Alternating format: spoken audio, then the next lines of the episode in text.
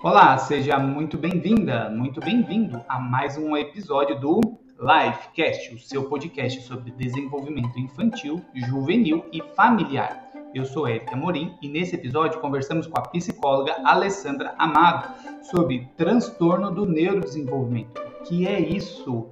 Bom, ela vai explicar o que é isso, quais são os principais transtornos do neurodesenvolvimento, como impacta no aprendizado, no relacionamento social. Não perca mais esse episódio. Vamos iniciar agora.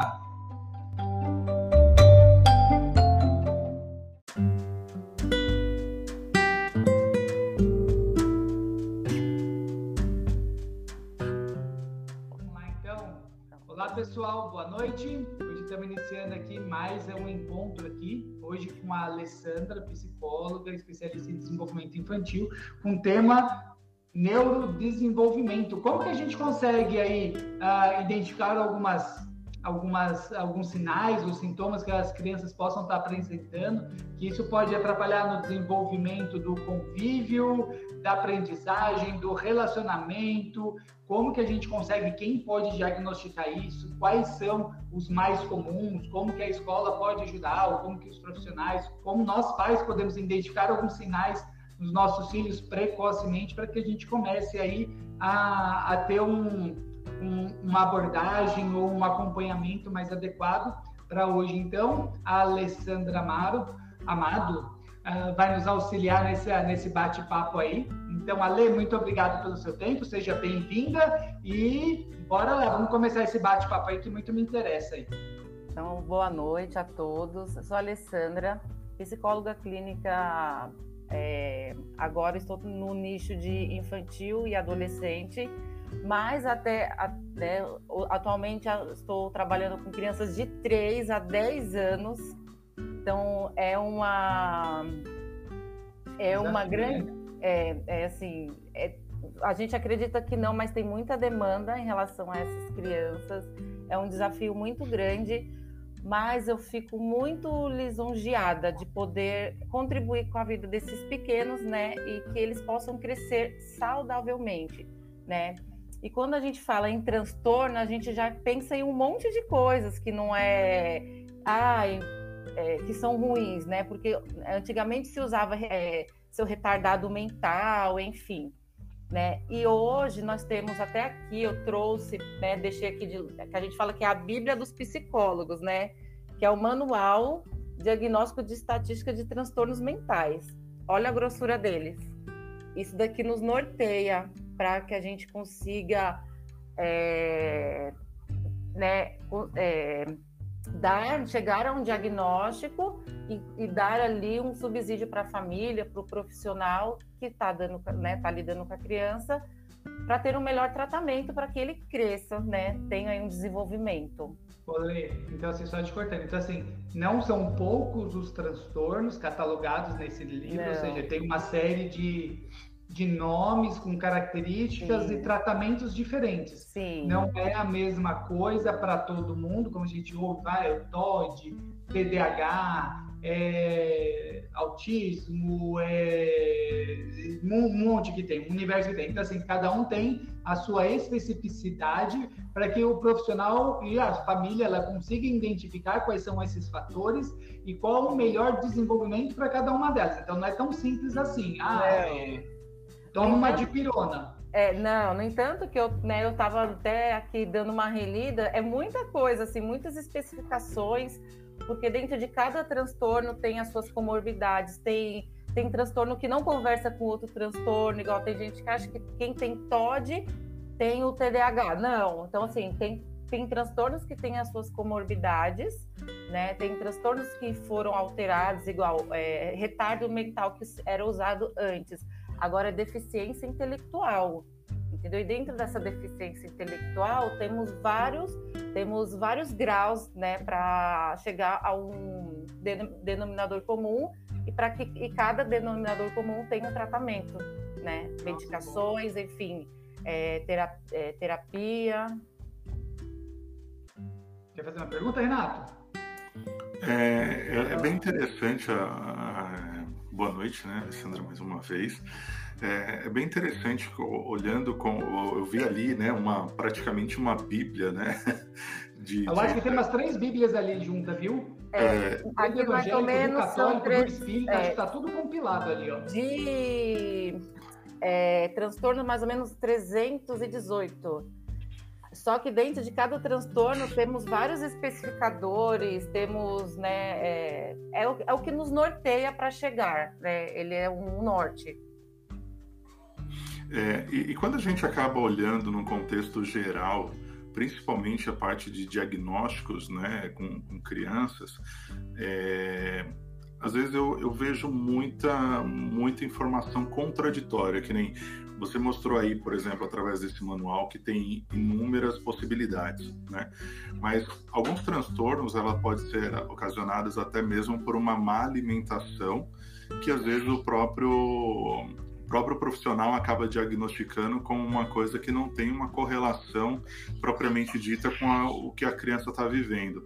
E como ajudar a criança, a, ou até mesmo a encontrar um profissional que consiga é, é, né, olhar como um todo, porque se a gente for olhar desde uma, uma epigenética como uma, né, uma, uma situação voltada à alimentação, a falta de, de, de nutrientes, tudo isso, até mesmo uma, uma desregulagem da, do intestino pode causar alguns transtornos na criança, né?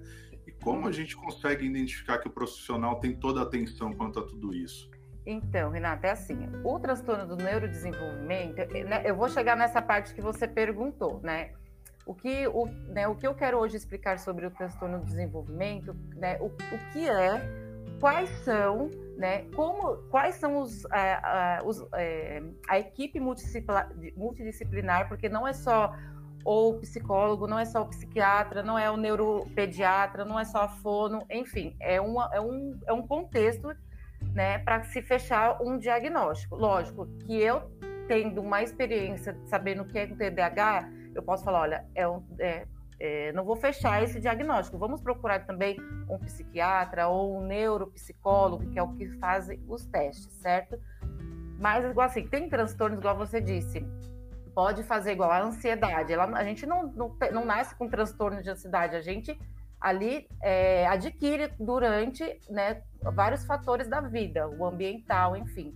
Mas já o transtorno, o transtorno do neurodesenvolvimento, é, ele, né, a ciência diz que ele vem já da tem a carga genética, né? Tem, temos o fatores ambiental, que é durante a gestação, se, é né, se não teve é, é, uso de drogas, de bebidas alcoólicas também.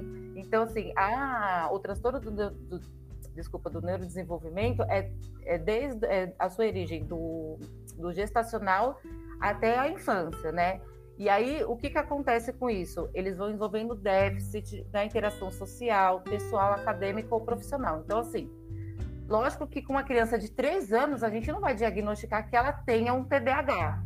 A gente vai fazer um acompanhamento para que, a partir dos 7 anos, lógico, se ela for muito imperativa, porque o TDAH ele tem só a, a, o déficit de atenção ou a, e, a, e a imperatividade, né? Não tem... É é, o, o TDAH sem a falta de atenção, tem o sem hiperatividade, certo? Então, por isso que muitas vezes é confundido um diagnóstico com outro. Muitas vezes os médicos, hoje em dia, os pediatras, estão laudando as crianças, a maioria com autismo. E é um laudo equivocado, porque às vezes, se você for uma criança de três anos que ficou na pandemia quase dois anos sem, sem ser estimulada, Lógico que ela não vai ter muita fala, ela não vai ter muito repertório, certo? Então, aí a, a mãe fica desesperada, o pai, meu filho não está falando, ah, então ele é autista. Enfim, então é, tem que ser muito criterioso. Quase uma moda, né? Sim, né? Ah, o seu filho tem TOD, né? É como se um transtorno fosse rotular uma criança. E eu também vou falar sobre rótulo, porque não é um rótulo, né? Ale, só falando, né? Tipo o TOD, que é o transtorno obsessivo desafiador, desafiador, né? Isso. Que é a criança que desafia muitos pais. E que pra, pode ser um TOD, mas muitas vezes é um, uh, falta de limite ou falta de, de, né? né, de alguma uma imposição. E, o Renato, é legal esse, essa sua pergunta também, pelo fato assim, né, quando nós trabalhávamos presencialmente na escola, até no, no Marques, e hoje até com o Life Club, é, a importância da equipe multidisciplinar na avaliação, porque como você falou, às vezes é um déficit, é um problema alimentar, às vezes é um problema, ah, é da parte pedagógica, precisa melhorar, então às vezes uma psicopedagoga, às vezes uma psicóloga, são tantos profissionais até, até encontrar às vezes isso que está desencadeando, que muitas vezes não é uma patologia neuro, é, neurológica, né? Às vezes é um, é um comportamento, é um hábito vicioso da, do sono, a gente fez na semana passada com uma médica sobre a importância do sono e o que, que o sono atrapalha em tudo. Em tudo. A, o sono é, é, a segunda coisa que você não pode ficar sem, né? De privação. A primeira é privação de ar, a segunda é privação de sono, e terceira é privação de água, e o quarto é privação de alimento. Ou seja, o sono, ele é a segunda coisa. Quantas coisas a gente. Uh, talvez ainda faça equivocado com os nossos filhos e que gera algumas reações que talvez a gente pode partir para uma linha neurológica, porque como você mesmo falou, é uma moda. E como a gente trabalha hoje muito com escola, a gente vê isso com muita facilidade, essa, esse rótulo, uh, e muitas vezes não é, às vezes é apenas uma falta de um direcionamento de, de um profissional específico, isso daí. É, e o que a Alessandra comentou também, que é muito importante, é o fator é, ambiental da criança na parte do desenvolvimento. Né? Então, entra o fator casa, né, o comportamento dos pais. Às vezes você pega ah, alguns pais que têm um comportamento que são quietos, né, e às vezes querem que a criança tenha uma agitação a mais. Uhum. O ambiente dela é mais calmo, os pais são mais calmos, o ambiente, a probabilidade de ser calmo é muito alto. Né? Então, muitas das vezes, a própria escola é, acaba olhando aquela criança como um, um problema. Estoando, né? É. É, eu costumo dizer, né, que é, onde eu atendo, tem os pais, tem aqueles pais que, que ai, não aceitam muitas vezes o diagnóstico, ou aqueles pais que já vêm com o diagnóstico porque procuraram no Google e vêm super preocupados. Ah, o que que meu filho tem e já querem um diagnóstico. Aí eu costumo brincar com eles, eu falo, o seu filho pode ter tudo, inclusive nada, né? Porque se a criança ela é muito quieta pelo fator, pode ser uma personalidade dela, dela ser quieta, enfim, né? Conforme o tempo, porque a gente estuda que a personalidade ao longo da vida vai se mudando devido a, novas experiências, a novos ambientes que ele vai estar, né, a novos conhecimentos, enfim. Né? Hoje a criança ela pode gostar de, não pode gostar de comer né, arroz, feijão, é, comida saudável igual eu comia arroz, ovo e ketchup na infância. E hoje eu como muito saladas, enfim. Mas foi a minha personalidade foi mudando conforme o meu ambiente foi mudando.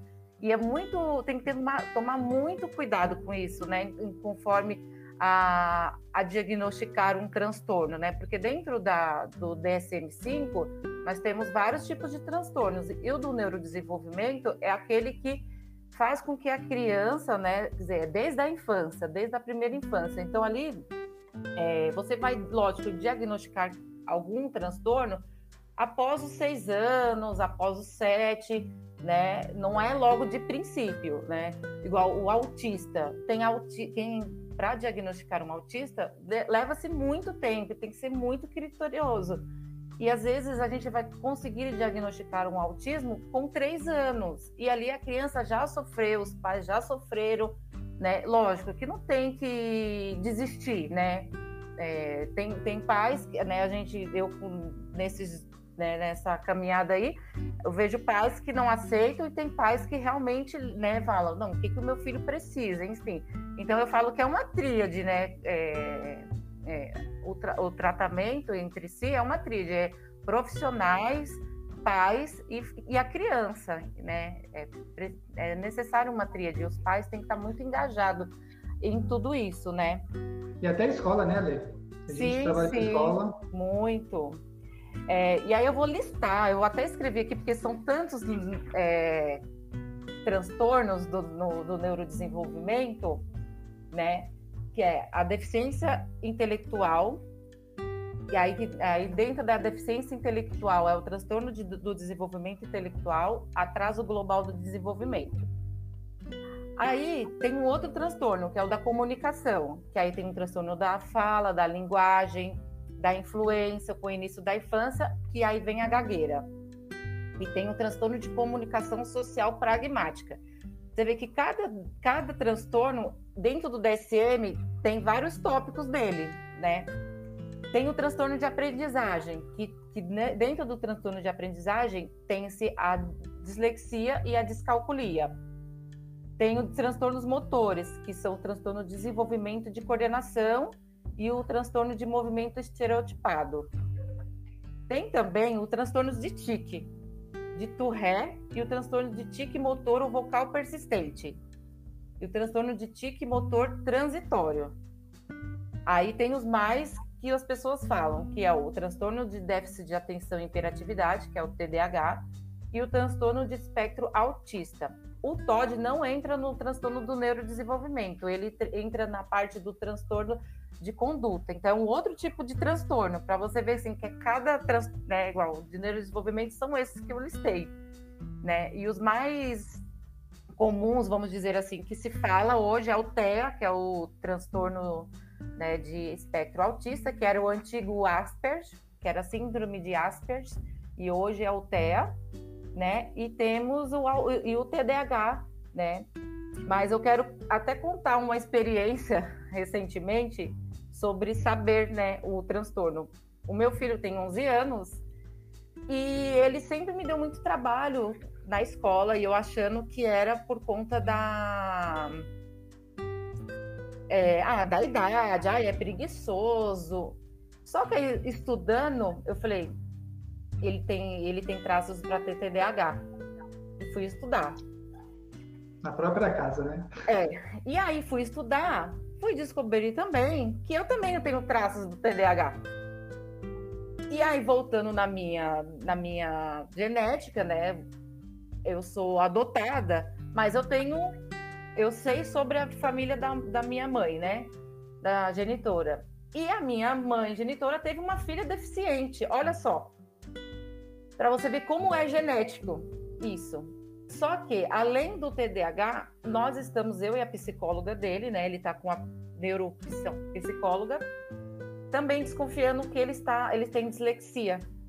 Então, olha só, o TDAH ele tem comorbidade com a dislexia. Quem tem TDAH pode ter a dislexia. Então, ele está em fase de testes para descobrir se realmente ele tem. Para quê? Se descoberto, ele vai ter um tratamento devido a isso, junto com a terapia, medicação e treinos, para que ele consiga, né? A medicação não é para a vida toda, até ele conseguir estabilizar, né? E hoje eu tomo medicação para o TDAH até eu conseguir estabilizar e não e conseguir viver sem, né? Mas a importância de, de, de se chegar num, num transtorno, né? Porque muitas vezes a gente, a gente é, fala, nossa, meu filho, ele só quer, ele só presta atenção no que ele quer, ele só dá atenção àquilo, ele só, ele joga videogame, ele só sabe jogar videogame bem, matemática ele não vai bem, ele é um preguiçoso. E a gente começa a dar adjetivo para os filhos quando na verdade eles estão em sofrimento, eles não conseguem nos falar que estão em sofrimento Aí tem comportamentos é, desagradáveis, né? Tem comportamentos assim ruins, né? Tem emoções desagradáveis e aí gera até conflitos entre pais e filhos porque não conseguem entender, né? Os pais perguntam onde que eu errei e os filhos falam meus pais não não conseguem me entender quando na verdade a, né, procurar profissionais qualificados faz com que a gente chegue num denominador comum e tenha né, ali um diagnóstico. Olha, isso que você trouxe, ele é, ele é uma grande verdade. A maioria dos pais acho que visualiza isso, né? Que o filho ele tem foco para algumas coisas e para outras, principalmente para a parte do estudo, Não. totalmente avoado. Uh, percebi que eu tenho déficit de atenção também, uh, depois de adulto, porque eu, eu, lembro que na faculdade eu só consegui estudar de, de madrugada e eu não sabia o porquê que era. Uh, mas depois eu comecei a entender esse, o, meu déficit de atenção. Tomei medicamento por um período, E aí eu comecei a me blindar, né? Eu comecei a ver se eu mudasse alguns comportamentos, se eu mudasse algumas posturas, local de estudo, local de, de trabalho, então minha porta é fechada. Ah, quando não, eu estou com fone de ouvido, coloco uma música clássica e eu consigo melhorar o meu foco, meu desempenho. Uh, mas muitas vezes o pai acha que isso é frescura, não é? E é frescura essa coisa de ter foco só para o que gosta ou é, é característica de alguma coisa? Até porque nós também, enquanto adultos, a gente vai ter também é, foco no que a gente gosta. Se você se você está assistindo o seu jogo de futebol, a sua esposa mandar você lavar a louça, você vai ter foco no jogo de futebol, né? Não vai ter foco para querer lavar a louça, enfim, né? É, tá no final ali do campeonato da Libertadores. Então, assim, é, isso é do ser humano, mas é igual. Eu fui pesquisar como que é o cérebro de um de um dislexo. Então é como se fosse um Lego, assim, nossa, quem não tem o transtorno a dislexia é como se fosse o Lego bem montado. E quem não te, e quem tem a dislexia é como se fosse o Lego totalmente desorganizado fora. Ele não consegue organizar palavras, ele não consegue interpretar. Olha o sofrimento dessa criança quando não tem um diagnóstico. Pode falar, Renato. Ah, hoje, quando a gente olha o comportamento das crianças como um todo, né?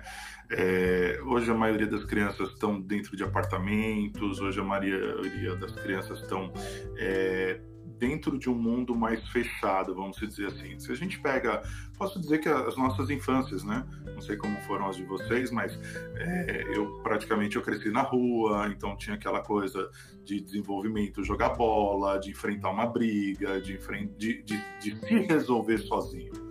Né? Hoje ah, eu acabo notando que as crianças têm uma, uma, proteção como um todo muito grande. Elas não conseguem resolver as suas situações sozinhas. Né? Ah, então eu, eu acabo olhando também muito diagnóstico. É, eu digo no, no geral, como eu acabo acompanhando em alguns colegas, enfim, eu vejo que é muito a privação da criança no desenvolvimento né, do que propriamente um transtorno dela. Né? né? É, ela ela está sendo privada de muitas coisas. É, lógico que a gente Renato, tem. Um... Seria uma falta de desenvolvimento, né? Falta de, falta desenvolvimento. de desenvolvimento, né? Não um transtorno de desenvolvimento, mas é uma falta de desenvolvimento, né? Mas entra o diagnóstico do transtorno. Sim. Né? É porque ela não tem essa habilidade construída, né? Eu vou dar um exemplo que aconteceu com, com a gente aqui. É, eu sempre, minha vida inteira, sempre morei em casa. E num período a gente passou para apartamento. Eu tudo era aquela coisa. As crianças precisam tomar um pouco mais de cuidado, porque senão vai fazer mais barulho. As crianças têm um horário, mas não sei o quê. Então, falei, gente, eu preciso sair disso, porque isso está me agoniando. Quando eu cheguei, quando eu mudei para casa, as crianças correndo, primeira pergunta delas, papai, pode pular? Cara, você pode pular, você pode fazer o que você quiser. Entendeu? Então, a gente blenda tanto, né? Até mesmo por conta do que a Alessandra falou, do convívio da, da, da sociedade como um todo, do ambiente que está vivendo, né? Que, que você fala assim, puxa, isso não é um transtorno, isso é uma falta do que fazer. É, é uma falta de eu pegar o meu tempo com a nossa vida tão corrida como está e fazer com que aquela criança passe a correr no parque, a andar descalça, a, a comer formiga, porque é bom para os olhos. Né? Verdade. Então, assim, deixar né, crescer um pouco mais, né? Apenas um, um comentário em cima disso tudo. É, é, porque por isso que eu falo que tem que ser muito criterioso, né? Tem que ter, né? Porque hoje a internet tá, então tem, a gente vê assim, na, eu vejo assim, às vezes no Instagram, é pessoas muito leigas falando sobre transtornos, assim, e tem pessoas que não têm tanto também, né, já não tem tanta informação e acaba ali seguindo e adotando aquilo que a pessoa está falando, mas tem coisas que servem para essa pessoa e tem coisas que são para outras pessoas. Então, cada indivíduo vai ser diferente, né? Igual você disse, realmente a falta de estímulo, igual eu tenho uma paciente, né, que a mãe chegou já, meu filho tem um TDAH, eu calma, seu filho pode ter tudo, inclusive nada, porque às vezes é só um comportamento, ele tá com falta de estímulo, ó, fica com a avó o dia todo, os avós, os avós já não tem aquele pique, fica no celular, fica no, no na televisão, que estímulo essa criança vai ter? Nenhum. Então, assim, é, às vezes muito, às vezes não é, não é um transtorno, não é, é o que a criança tem, é somente a falta de estímulo. Mas, é, repito, é, tem que ser bem avaliado criteriosamente, né? Agora eu vou levantar uma pergunta que vai dar muita discussão. Parte de celulares, né? Hoje a gente vê como um todo celular hoje é um cala-boca. Né? Então, é, principalmente por conta da, da, nossa vida, corrida, agitação, tudo, o celular é assim, cara, fica quieto aí e, e segue. É, existem trocentos estudos, até mesmo para pessoas mais, mais leigas, né? Que tem estudo que, que é muito claro, falando sobre a parte da, do, do, do tempo da criança no celular e o problema no desenvolvimento mental. Né? Porque nós, adultos, que já temos uma formação é, cerebral pronta, temos uma dificuldade para entrar em um processo de procrastinação muito grande por conta do celular. Imagina uma criança que está no, no, iniciando a parte de desenvolvimento, que passa 3, 4, 5 horas no celular Sim. durante um dia. Né? Então, cala a boca, eu preciso terminar meu trabalho, fica aí. E isso é um problema que, que a gente está vendo de uma fase muito. É, tá, tá num, num, processo mais crítico, né? Porque Sim. você vê que a criança não tem a menor vontade de nada. E principalmente o que ela assiste, ela acha que existe um mundo perfeito. É a ilusão do mundo perfeito. É, aí cai, aí cai é, nisso, né? Às vezes as crianças estão pedindo socorro, mas é a falta dos pais, é um tempo de qualidade com os pais, né? Às vezes o mau comportamento, né? Muitas vezes é, né, a, a, agressividade da criança ali é um pedido de socorro, que ele não está conseguindo é, falar, oh, ei, eu tô aqui, eu preciso de atenção, né? Igual eu coloquei na minha, na minha, na minha casa, tem uma regra na hora do, na hora tiver todo mundo na mesa, ninguém usa celular. Porque é uma hora de todo mundo estar olho no olho, né? De perguntar, e aí, como que foi a sua semana? Como que foi seu dia? Porque durante a semana a gente já nem come junto. Então, sábado e domingo é regra, não pode ficar. Porque a gente perde essa essência de estar perto das crianças, né? E as crianças, elas começam a reproduzir o que elas veem em nós. Elas veem em nós, ah, meu pai fica cinco horas no celular, meu pai fica vendo bobeira, por que, que eu não posso? Ele começa a reproduzir, eles começam a falar, né, reproduzir as falas, enfim. E aí onde cai naquilo também. Ah, a criança, ela tem TOD, porque ela é agressiva, ela tem o TDAH, porque ela é muito interativa, ela não. Né? Então, assim, tem, tem a, as duas pontas da escada, né? Por isso que é, tem que ser muito cauteloso para diagnosticar o transtorno, né? Essa parte celular, eu já vi alguns estudos que apontam que eu, tudo que você vê, você acaba acreditando, né? Uh, você vê um filme de terror, você pensa que o, o Chuck existe lá, né? O bonequinho existe. E, mas ao mesmo tempo, quando você vê alguma coisa que te gera prazer, um exemplo, o jogo de futebol, que vai, os meninos gostam mais, um exemplo, isso libera dopamina, né, que é um hormônio do, do prazer, né, um neurotransmissor do prazer. E para as crianças, ela vê aquele, aquele mundo colorido ali, seja num jogo, no, isso gera muito prazer. Pode ver que quando você tira a, aquilo, o celular, às vezes, da criança, é como se você tirasse uma comida de um cachorro bravo, né? Que quase rosna, né? Uh, e aí vai dar o chilique, e aí a gente vai fazer que ela é mal educada, que ela tem algum problema. Não, na verdade é porque o celular gera prazer mesmo. E o, aí a gente tá falando na semana passada com, com a pediatra, e aí ela falando que o celular ele libera uma luz azul essa luz blue, ela corta a emissão, a liberação da melanina, que te induz ao sono. Sim. E aí essa criança vai dormir mal. E aí essa criança acorda mal-humorada, ela acorda é, despreparada. E isso daí, pelo fato de ela ter dormido mal, por conta do celular, ela vai ter uma memória prejudicada, uma perda de foco, ela vai prejudicar a parte clínica e o crescimento. Estamos falando que, ah, foi o sono que a gente chegou lá na pontinha, como o Renato estava falando, né? Como identificar qual foi o fator que desencadeou isso. Estamos falando que foi o celular, 8 horas da noite, que a criança ficou por uma hora com ele, que atrapalhou toda a parte do sono. Aí entra a parte da reposição hormonal, da parte do, do sono profundo, que altera na memória, que altera na aprendizagem. Então, assim, como que a gente vai realmente, Ale, dá um help aí, como que a gente consegue, assim, sendo mais enfático, assim, quando que eu devo me preocupar ou quando que eu devo é, levantar uma bandeira que meu filho tem alguma, alguma coisinha assim da parte do cérebro dele, que é esse monte de letrinha aí, sopinha de letrinha que você falou, de TDAH, de TOD, de Nescau. Fala mais.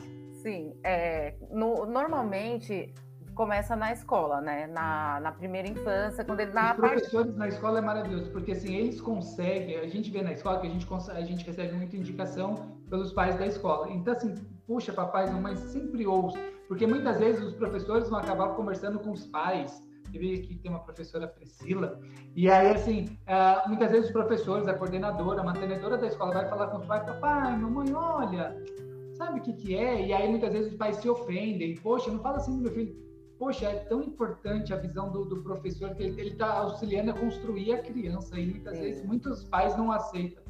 É, é na, na, então, na, na, época que ele começar já a, ali na alfabetização, então vai se, né, lógico que cada criança tem a sua, o seu período, mas vamos dizer assim, uma criança começa a ler, né? Porque tem crianças que começam a ler com quatro anos, tem crianças que começam a ler com seis né? Cada criança. Mas assim, se isso perdurar por muito tempo, né? Se tiver realmente a falta de atenção, a criança tá aqui na lousa e daqui a pouco ela procurou mosca, é, ela não consegue interpretar, ela vê como, né? Ela não né, é igual o dislexo, ele não consegue letra de forma de mão para ele é terrível. Ele não consegue entender a letra de mão de outra pessoa. Então tem que ser tem que ser escrito a letra de forma.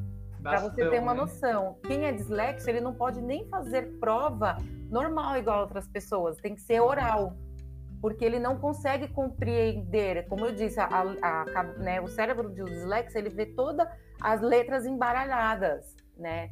E então perceber pequenos sinais, gente, pequenos sinais dá para falar, olha, é melhor averiguar, né? Temos a escola ali como né, como vamos dizer assim. Uma rede de apoio muito. Uma rede de né? apoio muito grande para pequenos sinais, porque assim, às vezes passa tão despercebida, a criança, né, fica muitas Lembrando vezes. que a professora, ela não é uma tia, né? A, a, a professora, ela é uma pedagoga formada, Sim. que teve que fazer. Então, assim, eles conhecem quais são as dificuldades, as metodologias. Se a metodologia não está funcionando, poxa, vamos investigar o porquê que não está funcionando.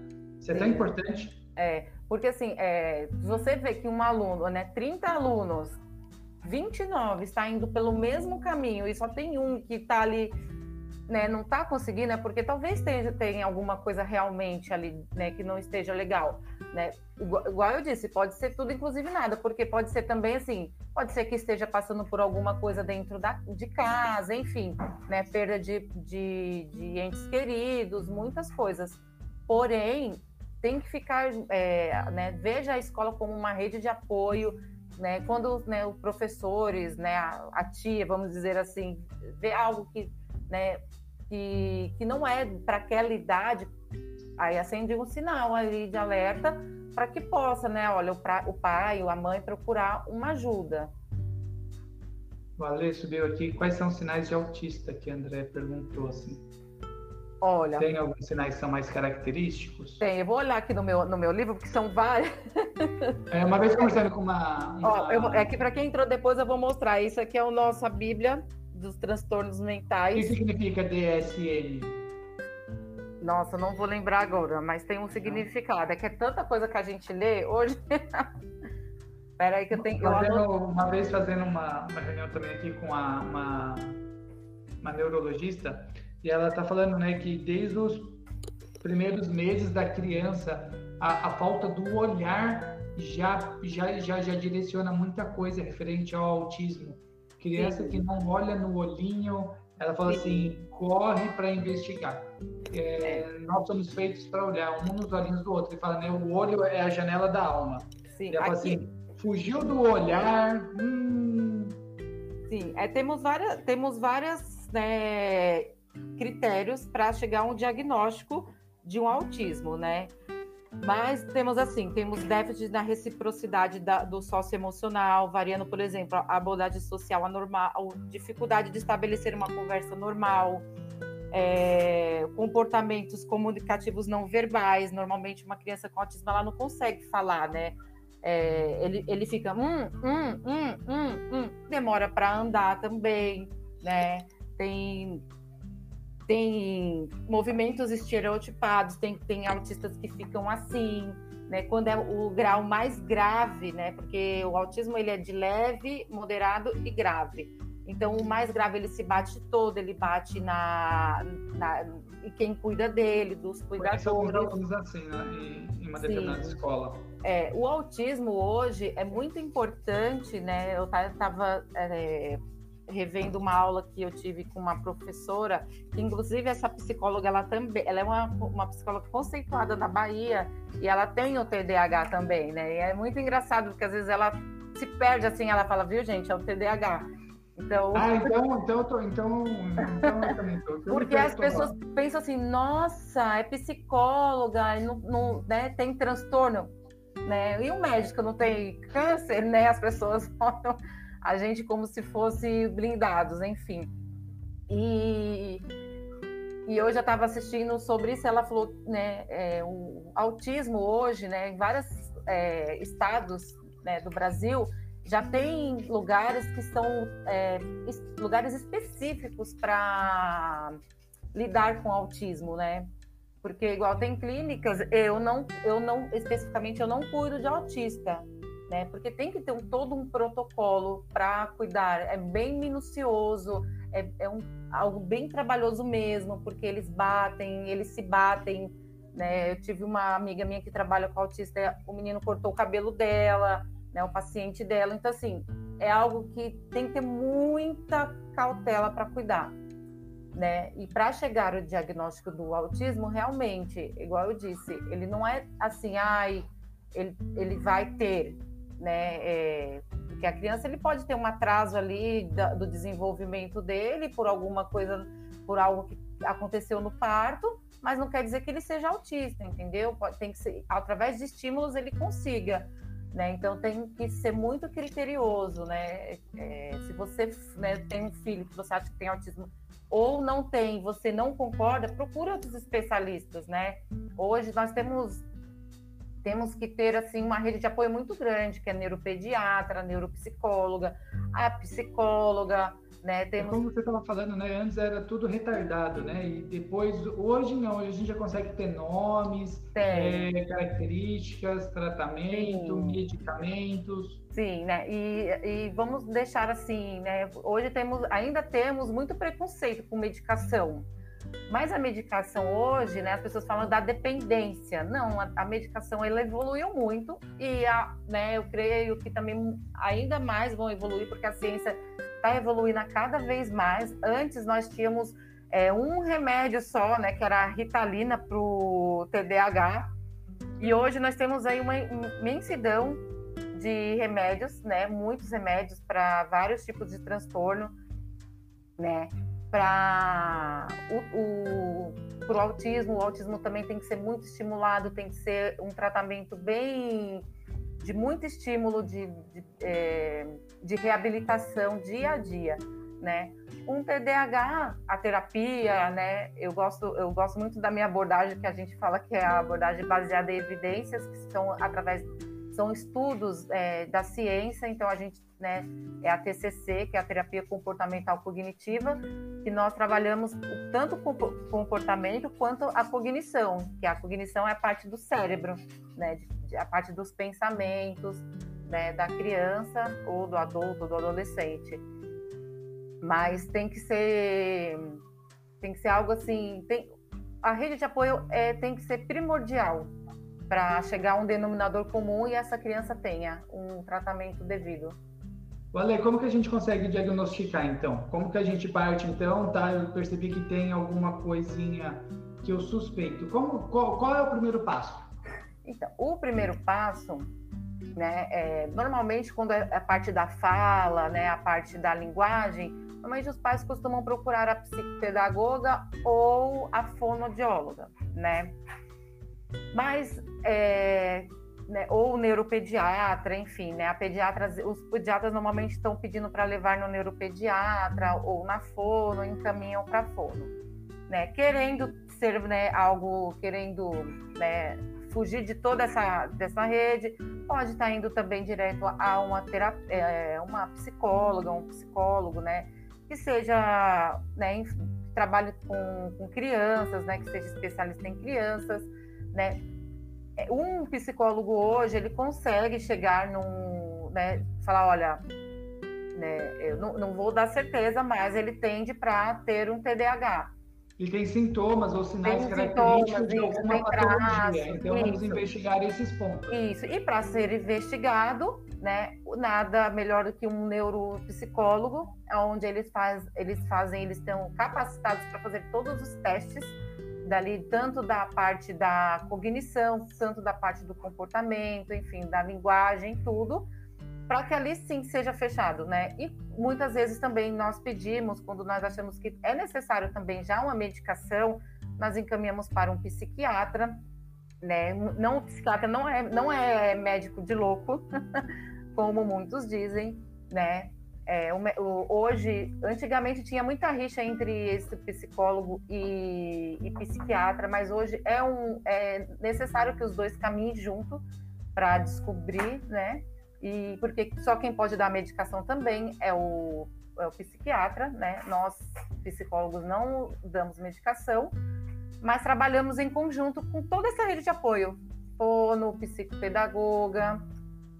Então, quando teoricamente eu descubro identifico um transtorno do neurodesenvolvimento, provavelmente eu precise, dependendo do grau ou das características, eu preciso de uma rede de apoio. Sim. Que pode ser um neuropediatra, um psicólogo específico para o desenvolvimento infantil, uma fonoaudióloga, dependendo de uma TO, que é a terapia Sim. ocupacional. Sim. Então aí eu vou vendo esses profissionais uh, de acordo com, com, a necessidade da criança. Isso, né? O psicólogo, ele consegue, né, quando, quando é necessário, ele fala, olha, vamos fazer um acompanhamento com a fono, né, para que também a gente veja se realmente essa déficit da linguagem, né, porque tem crianças que às vezes com quatro anos não forma as palavras certas, né, troca as letrinhas, mas não é porque ele tenha um né, que ele seja autista. Não, é porque é por conta do, do desenvolvimento dele, temos que treinar essa criança com a fala correta, né? É, o psiquiatra também, né, normalmente pede essa rede de apoio. Enfim, é, hoje em dia está se caminhando a rede de apoio todas é, é, ligadas uma à outra, né? A importância da, né, igual eu, é, eu sou, né, eu entro em contato com a escola quando é necessário, né? Eu falo com o neuropediatra quando necessário, ou vice-versa, eles falam conosco quando necessário. Perguntar aí como são feitos os exames. É, eu ia perguntar até isso daí também, Ale. É, esses exames, vai, que essa neuropsicóloga ou neuropediatra eles desenvolvem, são exames de imagem, é eletroencefalograma que coloca os coisinhos na cabeça, ou é questionário, ou como, como são esses exames, já que é algo re, re, relativamente técnico, né? Sim. Não é um achômetro pelo, pelo que eu vejo, é algo específico. Não. O, o neuropediatra, é, normalmente são, são é, de imagens mesmo, exames de imagens, né? Para ver se não tem algo dentro né, do, do cérebro, da, da parte do, do né, da, enfim, de toda a parte neural, né? Se não tem qualquer coisa. Já a, a neuropsicóloga, não, são, é, são testes que hoje os testes ele consegue mensurar essa, é, mensurar a inteligência, a inteligência, mensurar o comportamento, mensurar, enfim, é, tudo, né, cada característica da criança, né, o que é necessário para que chegue nesse denominador comum. É uma, é assim, é mais ou menos quem, quem a, onde eu, eu atendo tem uma neuropsicóloga. Normalmente são umas 10 sessões de testes para chegar em, em algo, né, para que tenha realmente ali seja fidedigno. E quando é, chega nesse né, realmente, olha, ele tem o transtorno da fala, enfim, aí ele vai para reabilitação, aí fica com a psicopedagoga, com a psicóloga, e, e quando se, né, a, é, teve a remissão dos sintomas, faz novamente de novo uma né, é, alguns testes para saber se teve a remissão mesmo, se teve uma melhora. De quanto quanto tempo eu preciso re, reavaliar? Tem um, uma, um período assim, a cada seis meses, um ano? Então, não tem um período assim que você fale, ah, tem uma. Assim, o que vai, é, o que vai dizer essa, essa rede de apoio, igual. É, eu, eu agora vou fazer também a reabilitação cognitiva. Quando, quando vim da, da, da neuro, eu vou ficar com a parte da cognição. Então, eu vou acompanhar é, todo esse processo. Se não tiver uma melhora, aí a gente vai ter que procurar mais respostas para isso, porque não houve essa melhora na cognição da criança. Por isso que é muito importante que esteja assim todos os profissionais ligados, né, para que tenha essa comunicação fácil, para a criança tenha um, um, bom desenvolvimento. Os profissionais interligados, a família é, preparada, participativa, envolvida, Sim. que permita, né? Porque muitas vezes a, a família leva, mas não permite a, a, interação ou a participação ou o medicamento. Sim, né? Então, assim, é uma, é uma rede de apoio para a família, né? Então, assim, a família tem que estar envolvida neste processo, né? A, a gente estava até falando esses dias, eu não lembro com qual profissional que foi, quando a gente diagnostica um, uma, uma criança com algum déficit, alguma necessidade, não é a criança, mas é a família, né? Então, a família passou a, a, a ter um comportamento autista, né? Vamos colocar assim, falando autista. Ou a família inteira está obesa, por conta que aquela criança está obesa, porque não adianta você querer mudar a criança e a família manter o mesmo comportamento. Sim, não, não tem como. E dar esses starts, às vezes, para a criança, né? Então, é muito importante também que os pais estejam abertos para para um diagnóstico, né, para que chegue, né, porque tem pais que não aceitam, né, tem, né, já pegamos casos de pais que não aceitam e não fazem o tratamento devido, querem que a criança tenha somente a terapia, quando na, quando na verdade a criança não precisa só da terapia, não pode ser, ser só a terapia, né, ou às vezes tem medo de que vão falar, nossa, meu filho tem transtorno, mas, né, eu, não, eu quero deixar claro que o transtorno não é um rótulo para o seu filho, né? O transtorno ele vai nos nortear para que ele tenha, né, chegar no denominador comum, vai nos nortear para que ele tenha um tratamento de qualidade, né? Eu sabendo que hoje é, o meu filho tenha o TDAH ou a dislexia, eu vou fazer com que ele tenha um tratamento devido para que quando ele tiver ali chegar na fase adulta, na parte das decisões dele, ele, ele faça de acordo de, né, com, uma, com uma pessoa saudável mesmo. Então não é um rótulo, né? Se a pessoa fala assim, né, até no Instagram tem várias mães, né, tem, um, tem um, um, Instagram de uma mãe que ela descobriu que o filho era dislexo e a escola, né, os amigos fizeram bullying, enfim, ela montou um Instagram. E a filha dela menor tem dislexia. E ela fala super de boa que tem dislexia, a menina. Ela super, né? E é muito importante você deixar claro para o seu filho, né? Olha, não, não é, você não é diferente, né? Na verdade, ninguém é igual a ninguém. Ter a dislexia não te faz pior do que uma pessoa que não tenha, né? Não tenha um transtorno. Então, rotular, né? Os, é, os pais psicoeducar, né? Vamos falar assim, essa psicoeducação dos pais de, olha, né, descobrimos isso, né, quando a, quando a criança já tem, já, já consegue entender, né, vamos tratar, né, não é um rótulo, ó, ah, seu filho tem TDAH, sim, mas ele está sendo tratado devido como pronto, né, quem, igual eu disse, quem tem dislexia, ele tem que fazer a, a prova é, é, é oral. Né? Adaptou e está perfeito. Sim. Quando a gente adapta a a necessidade com a oportunidade dá o casamento perfeito. O Sim. problema é quando a gente não identifica a necessidade, quer adaptar a criança com algo que é. Que nem assim, a minha filha mais velha, ela tem asma. Eu e minha esposa não temos. Ninguém na família tem, só ela.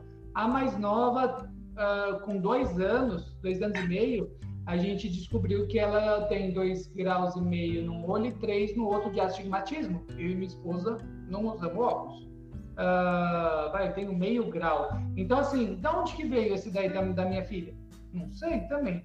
Então, é, é, engraçado porque às vezes a gente quer os filhos perfeitos. E eles são perfeitos com as necessidades, características que cada um tem.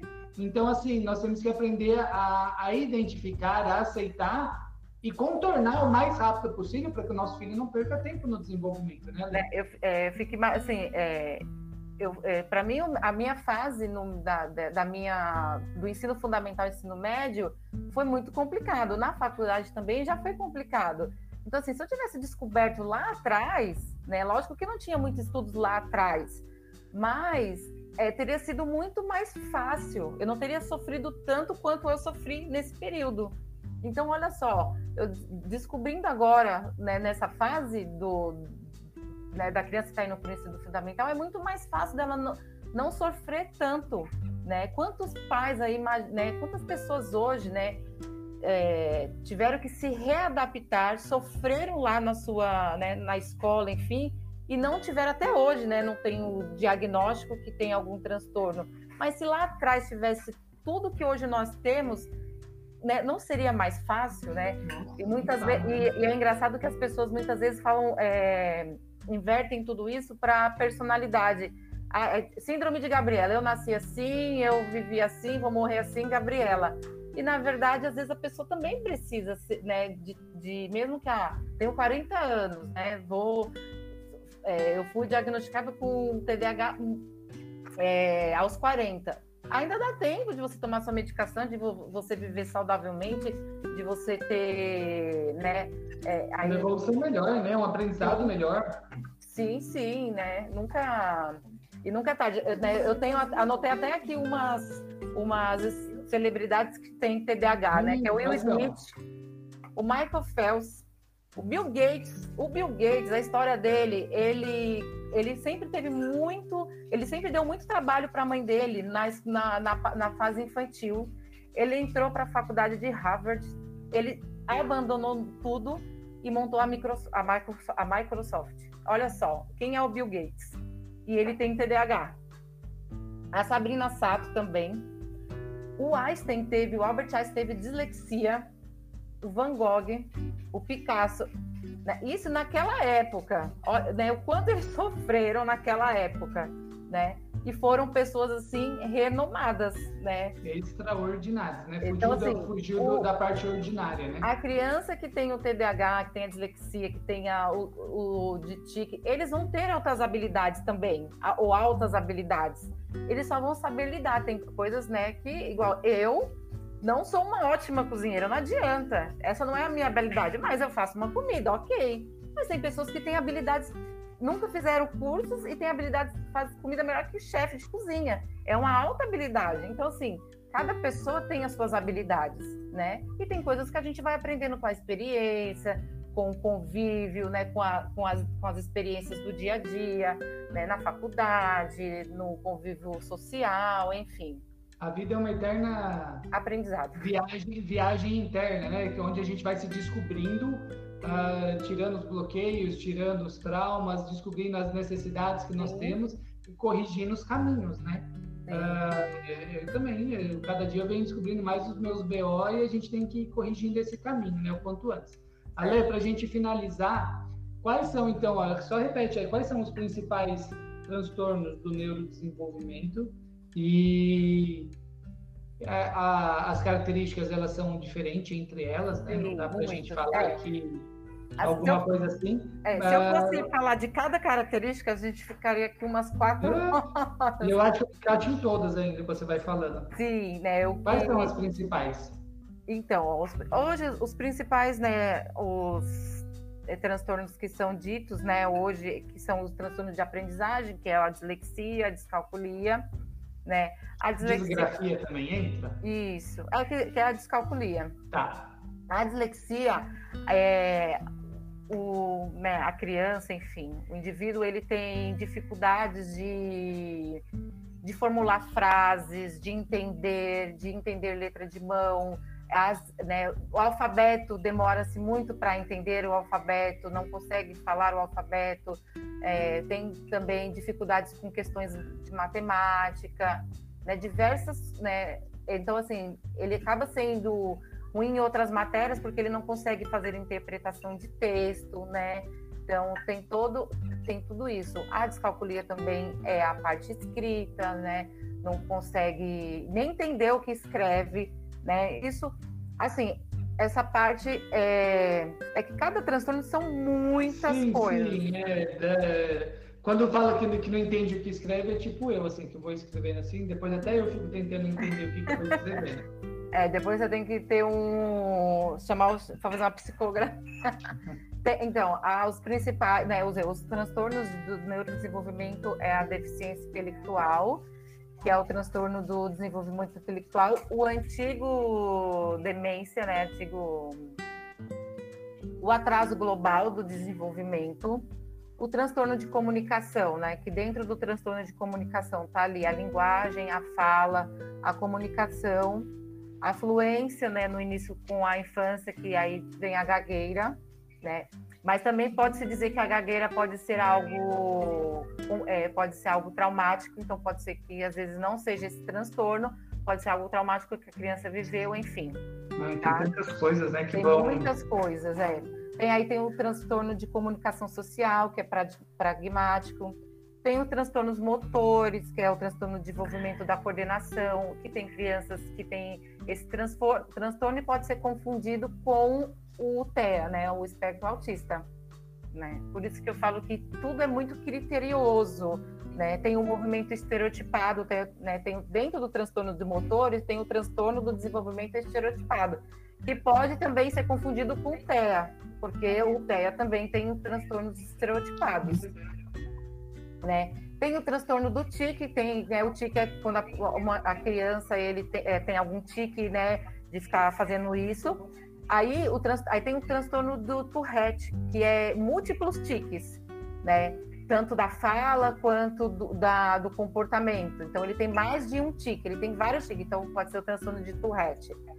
Aí tem o transtorno de tique motor de vocal ou persistente, crônico. Tem o transitório. Aí tem o espectro autista e o TDAH, né, que é o déficit de atenção e hiperatividade.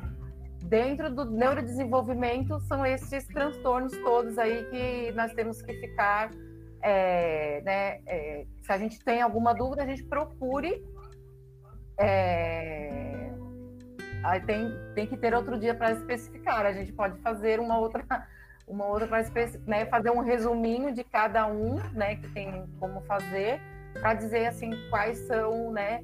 Mas é o que eu digo, é, nem sempre, né, vai ser um transtorno. Pode ser que não, pode ser somente como o Renato diz, algo que seja falta do, do desenvolvimento, né? Então por isso tem que ser muito criterioso. Show de bola, Lê. Nosso tempo está aí finalizando, mesmo aí uma horinha, pelo menos para a gente começar a, a esquentar o, esse assunto. E aí a gente, em maio, tá em outro dia, a gente pode fazer até um e-book que vai ser resumido. Sim, sim. E, e a gente entregar para os pais que participarem, para que eles Legal. tenham esse, esse mapinha aí, né? É. Então vamos marcar uma nova data aí. Não sei se a gente consegue esse ano aí. Eu sei que as datas acho que já estão preenchidas.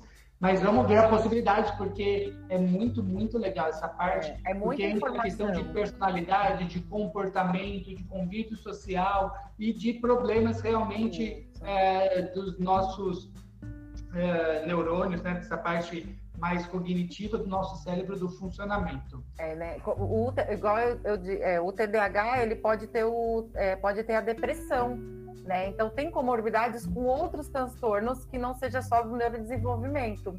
Então, eu vou até né, preparar um e-book para os pais mesmo, para eu te envio, para que, né, tanto quais são os especificadores e quais são as comorbidades que pode um transtorno e ter um, um ao outro, né? Que realmente, o que a Magali falou, que a gente não vá no achômetro, a gente procure aí rede de apoios profissionais qualificados para que a gente dê aí né, é, um norte para nossos, né, as nossas crianças.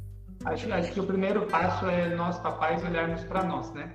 Porque as crianças elas são nossas imitadoras, então nós temos que olhar para nós, o nosso comportamento, como nós estamos agindo, o que, que nós estamos oferecendo, como está sendo a nossa disciplina, a nossa educação com as crianças e ver se isso tem alguma coisa a ver. Depois você dá um passo para fora de você, vê o convívio da sua casa. Depois conversa na escola. Ah, e depois tem crianças que é uma criança na escola, outra criança em casa. Então, assim, será que é a minha casa? Será que é o meu modo? Será que é o meu convívio às vezes estão em processo de separação?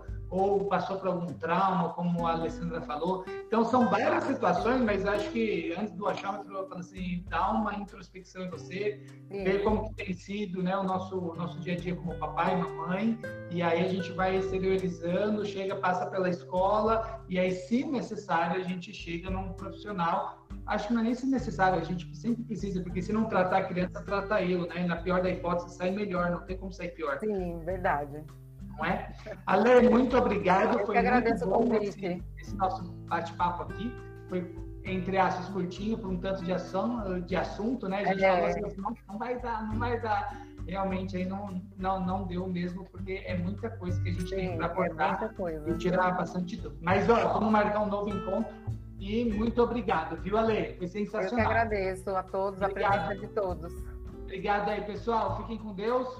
Boa Até noite. o próximo. Até terça-feira que vem. Tchau, tchau.